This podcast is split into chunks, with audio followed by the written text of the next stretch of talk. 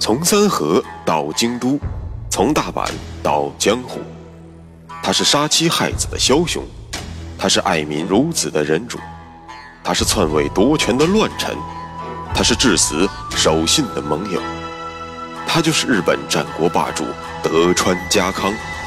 本节目由喜马拉雅 FM 独家播出。各位亲爱的听众朋友，大家好，我是主播大师，有话说。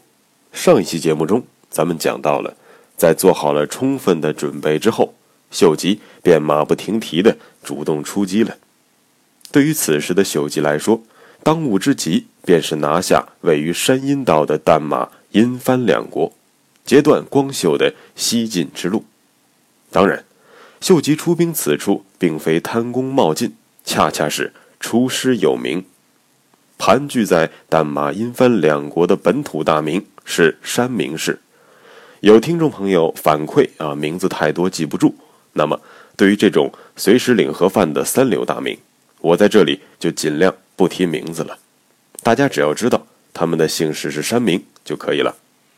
到信长登上历史舞台之时，殷藩和淡马的山明已经分为了两家，但是两家都在毛利。和织田两大势力的夹缝中求生存，日子自然是不会好过，免不了朝秦暮楚，首鼠两端。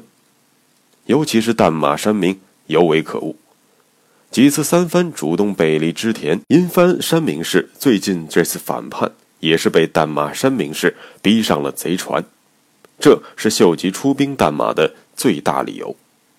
看似没有毛病，但是问题来了。你秀吉多个啥？老大都说了，山羊归你打，山阴归光秀打，你凭什么染指山阴道？原因有三个，首先是光秀自己不争气，费了牛劲儿搞定了丹波之后，便拿丹后国束手无策，所以此时光秀自顾不暇，根本没有精力，也没有能力。去来管未来山阴道的攻略之事。其次，是秀吉此时正好闲着，随着宇喜多氏的投诚，波摩国西边的备前便成为了织田氏对阵毛利氏的武力屏障。那么，秀吉自身负责攻略的山阳道压力也就会大大降低，这给予他出兵山阴提供了机会。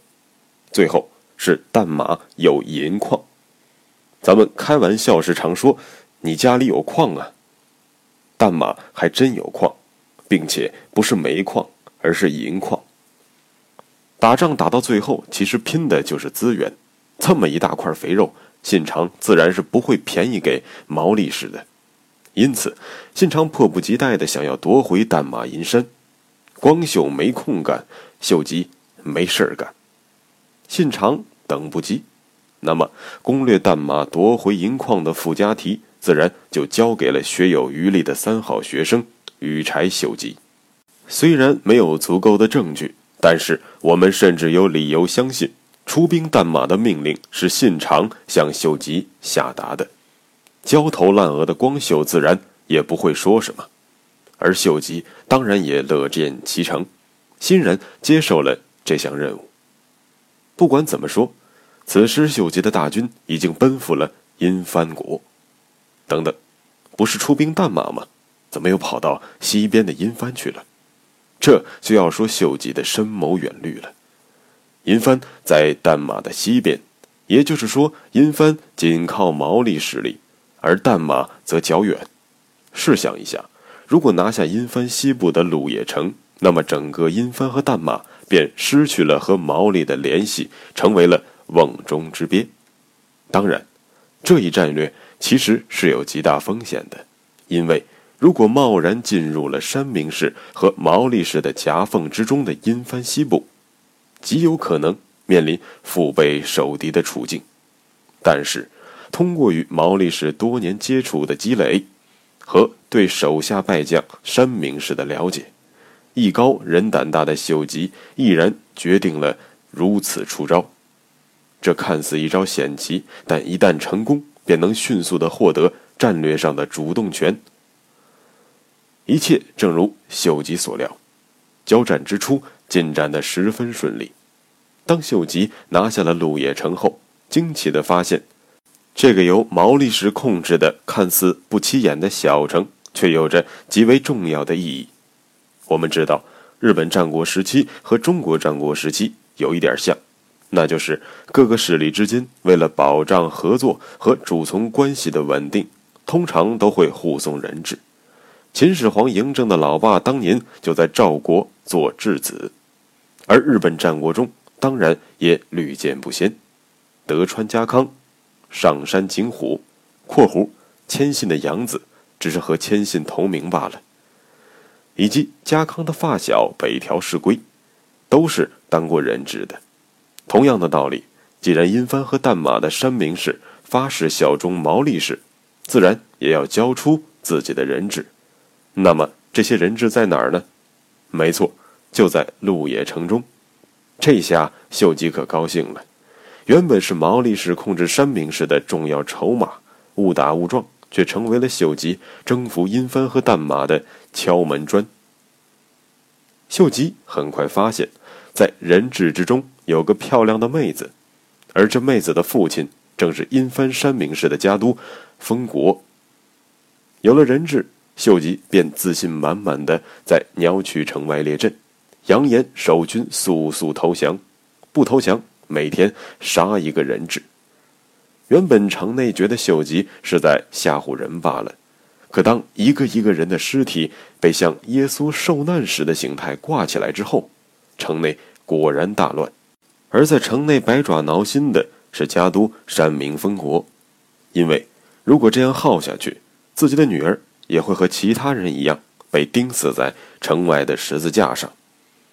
丰国在无奈之下下令投降，这不仅意味着鸟取城的投降，同时也意味着整个阴藩的投降。秀吉惩罚性的只给山明氏留下了为数不多的几座城，而将剩下的领地全部没收。至此，才率领大军志得意满的准备向西进军。可是，当秀吉的大军刚刚离开阴藩，便出事儿了。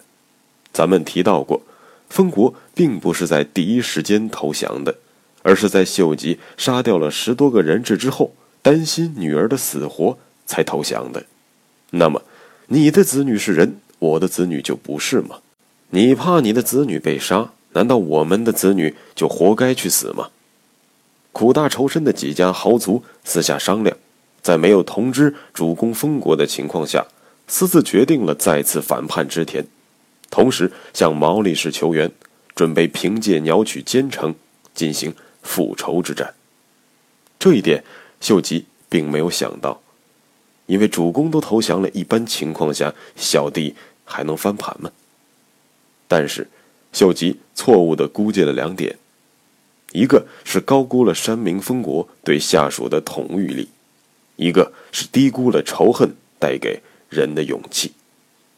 没办法，既然鸟取城反了，那也只能暂缓与毛利的对阵，优先处理后方问题了。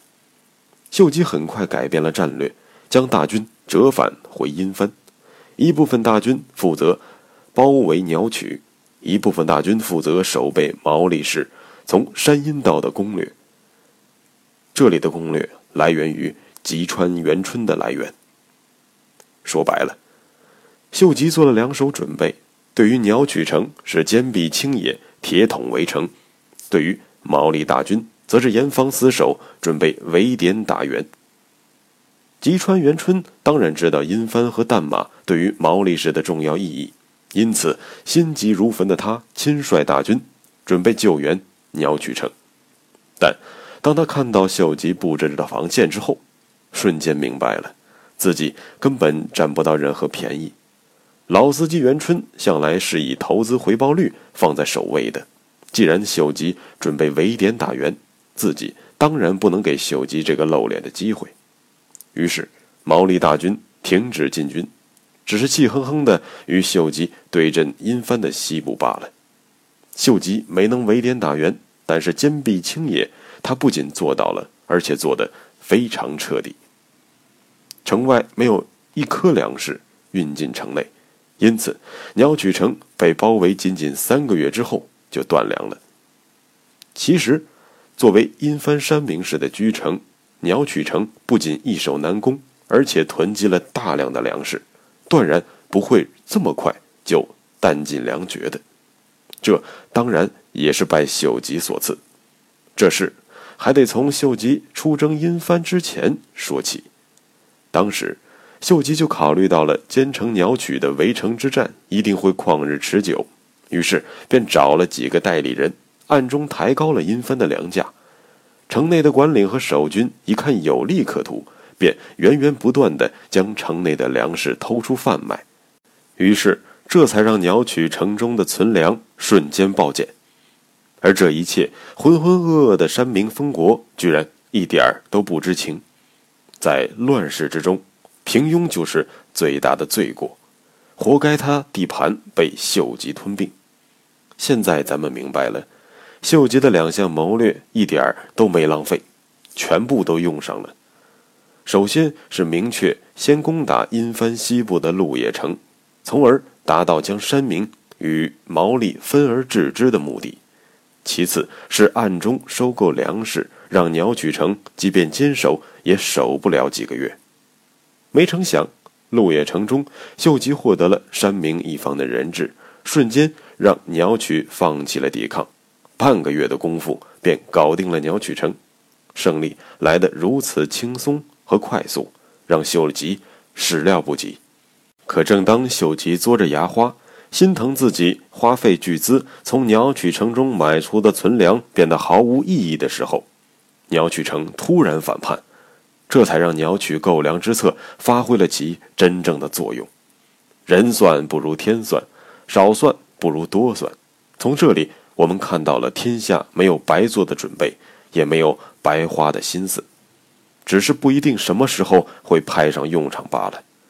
佛家讲功不唐捐，鸡汤文中总说机会是给有准备的人准备的，这一切都阐述了这个道理。终于在围城接近五个月之后，当城内的战马、家畜，甚至是死人都全部被吃掉之后。协助阴分豪族守备鸟取城的毛利大将吉川经家向秀吉送来了书状，表示愿意用自己切腹自尽来换取城内残兵和百姓的性命。秀吉当然没有理由不答应，慨然允诺。其实，就算经家不请求保留百姓的性命，秀吉也深知鸟取城作为自己征伐毛利的后方，不仅不能屠城。反而应该好生安抚。于是，拿下鸟取城后，秀吉在城内开设了粥铺，聊表自己围困数月对城内百姓造成的身心伤害。但是，当秀吉几天后再次进入鸟取城之后，看到的却是更多的死人。秀吉很纳闷难道手下的将领不听招呼，纵兵行凶吗？后来。才知道，原来是因为城内人太饿了，一见到粥便没命的一通猛灌，紧接着惨剧就接踵而来，胃部胀裂者十之四五。秀吉闻讯，不禁长叹：虽然不愿如此，但一将功成万骨枯是亘古不变的真理，而他秀吉，自然也毫不例外。之后如有必要，他依然会。毫不犹豫的这样做，拿下了阴分，稳定了弹马，秀吉便火力全开，从山阳、山阴两道同时发力，伯奇、美作、备中先后成为了秀吉的征伐目标。正当秀吉忙得不亦乐乎之时，东边的一场征伐战，将如同秋风扫落叶一般，将一代名门吹散无痕。这又是怎么回事呢？下一讲，咱们接着说。穿过日本战国风云，看群雄如何逐鹿天下。欢迎订阅日本战国霸主德川家康，带你揭秘他的崛起之路。